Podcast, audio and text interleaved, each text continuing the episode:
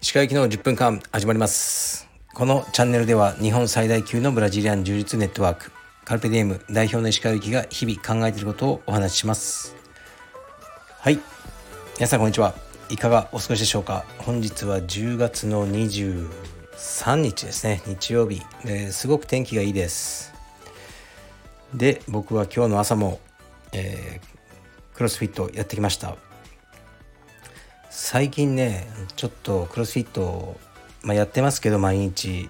えー、っと今年の3月の終わりからやってるんですね。ほぼ毎日。でクラスがやっと半年過ぎたのかな。んで楽になってきました。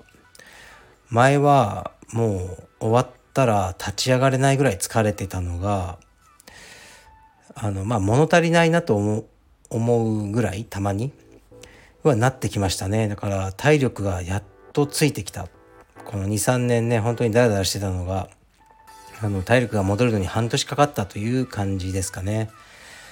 だから少しクラスの、うん、前後に自分でトレーニングを増やそうかなと思いますね。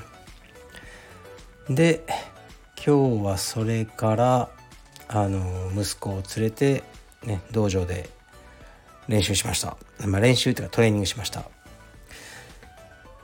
でまた息子を家に連れて帰りもうねなかなかね時間がね本当に大変です。ないです。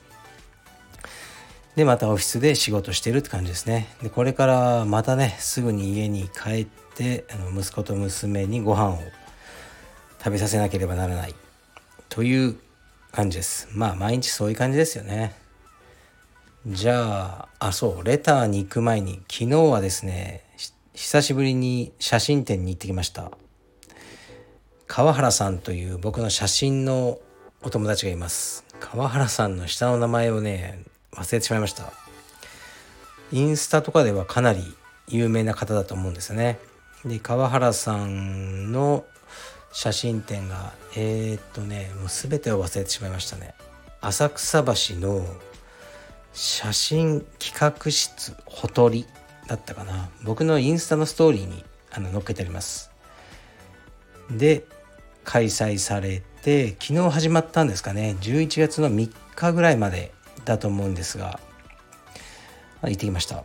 で川原さんと僕は結構長いお付き合いで僕が兵庫県の、えー、笹山という場所にあるギャラリーで僕の写真展をやらせていただいた時に川原さんがねわざわざ、えー、っと富山県から車でご家族で来てくださいました。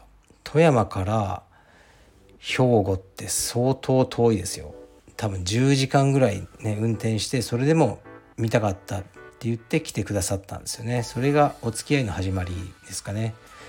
でそれからね一緒に写真展のグループ展にあのね写真を出したりえー、っとまあ河原さんがね東京に来られるたびにお食事をね一緒にしたりしてました。でコロナでそれが3年ね途絶えていたのですごい残念だなと思ったんですが今回ねあの写真展で東京に来られたということでお食事をしました。うんだかね食事はねちゃんこ鍋を食べに行ったんですよ。両国で。浅草橋から近いんで。で美味しかったですね。2人であのたらふく食べていろんな話をしましたね。写真の話がやっぱ多いんですけどで川原さんも家族写真を撮ってらっしゃるんですね。で僕もそうじゃないですか。なかなかこうピンポイントで家族写真というものを深く話せる人がいないのであの面白かったですね。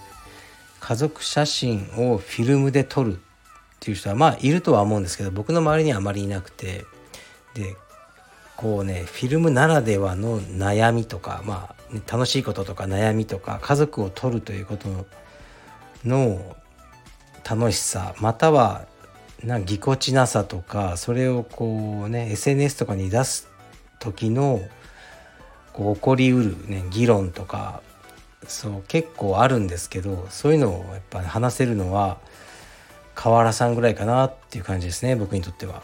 で非常に楽しかったです。で写真展はねほんとおすすめなのでえー、っと浅草橋ですね行ってくださいあの興味ある人は。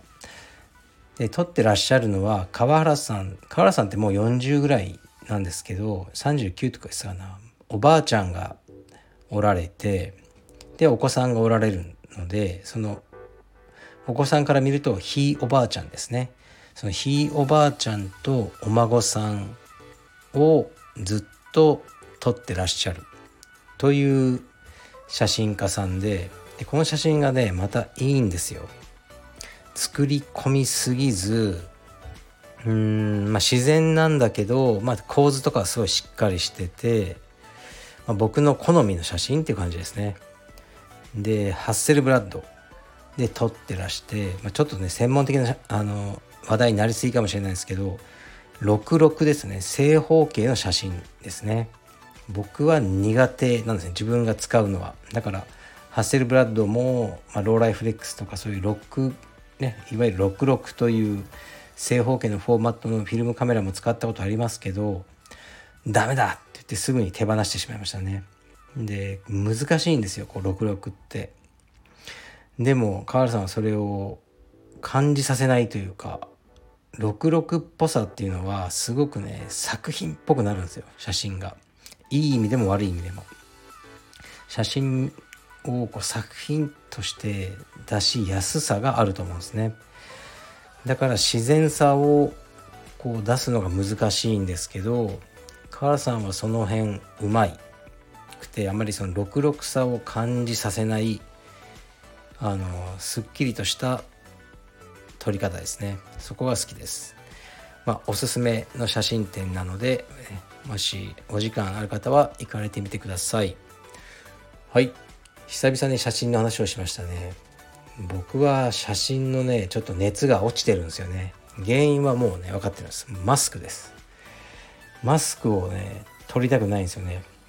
うんマスクしてる姿も撮りたくないけどやっぱりうちの娘はもう完全にこうマスクになんかこう毒されてるんですよね。子供たちの方が大人より。今ちょっと外してよって言っても周りをすごい気にするんですよ。いやちょっとマスクしてないとみたいな。いやいいってそのいいでしょ。って僕は言うんですけどね娘の方が気にしてるって感じで早くあのそこから脱却してほしいと思ってます。えー、っとではレターに参ります。一つだけいきますね。鹿先生こんにちは。子供に関するものについての質問です。幼稚園の子供がいるのですが作った工作写真服などどんどん物が増えていきます。まだ服や育児のものなどは捨てられるのですが作ったものをなかなか捨てられないです。断捨離きれい好きの石川先生に子供関連のものの管理について意見をお聞きしたいです。これからもラジオを楽しみにしています。はいありがとうございます。うんわかりますね。子供が作ってくるんですよね。微妙なこう折り紙とか。で可愛いんですよねすごい。うちの息子ゆうたはなぜかセミをあの鬼のように作って持ってきて、ね、持って帰ってくるんですよね。でこれなかなか可愛いんですよ。でとりあえずねすぐには捨てません。あセミいいねって置いててでだんだんこううんってこうなってくるんですよね。である日捨てます。一気に。僕はもうそこは捨てますね。でもどうしても捨てられないものってちょっとあるんですよ。でそれは取っといてます。だからなんかもうこれはどうしても捨てられないと思ったものは取っておく。その範囲は個人差でかなり違うと思うんですけどもしねこのあなたがもう全部捨てられないと思うんだったら取っておけばいいんじゃないですか。なんかね。でももうね段ボールを使った巨大な作品とか持って帰ってくるんですよ息子とか。で息子が覚えてるうちは捨てないですね。でだんだんもうねやつも忘れて作ったことさえ忘れてしまうんですよ。その時にスッと捨てますね。わざわざ写真に撮っておいて写メに撮っておいて保存とかしようかなと思ったこともありますけどそれさえもしないですかね家がねめちゃくちゃ広いとかそのそういう倉庫があっていくらでもね全てのその娘息子が作った作品とか工作をアーカイブできるっていう人はね羨ましいですね。できたらそうしたいですね。でも現実的にそういうスペースはないので僕はあの捨てていきますね。でもね今僕オフィスを見渡してるんですけどどうしてもね捨てられないものってねあるんですよね。あのでずっとオフィスの壁に貼ってるんですよ。それをこのあの今日の収録のねこのタイトルというかえー、っと写真にしておきます。これがねすごい好きなんです。だからそういうどうしても捨てられないものだけ取っておいてあとはもうガンガン捨てていいんじゃないですかね。捨てるっていうのは本当に大事な作業だと思いますね。でなんかなんだろうこう怪しいこと言ってるわけじゃないですよ。風水みたいなね捨てるといい気が入ってくるとかそういうのは全く信じてないんですけど自分が生活するのに必要なもの必要でないものっていうのを常にこう見極めて身軽でいたいんですよね僕は。なんかこう、うん、身軽っていうのがよくてで僕が知ってるアーティストの人がえっ、ー、とですね娘さんがおられて2人でヨーロッパを1ヶ月間旅してきたと。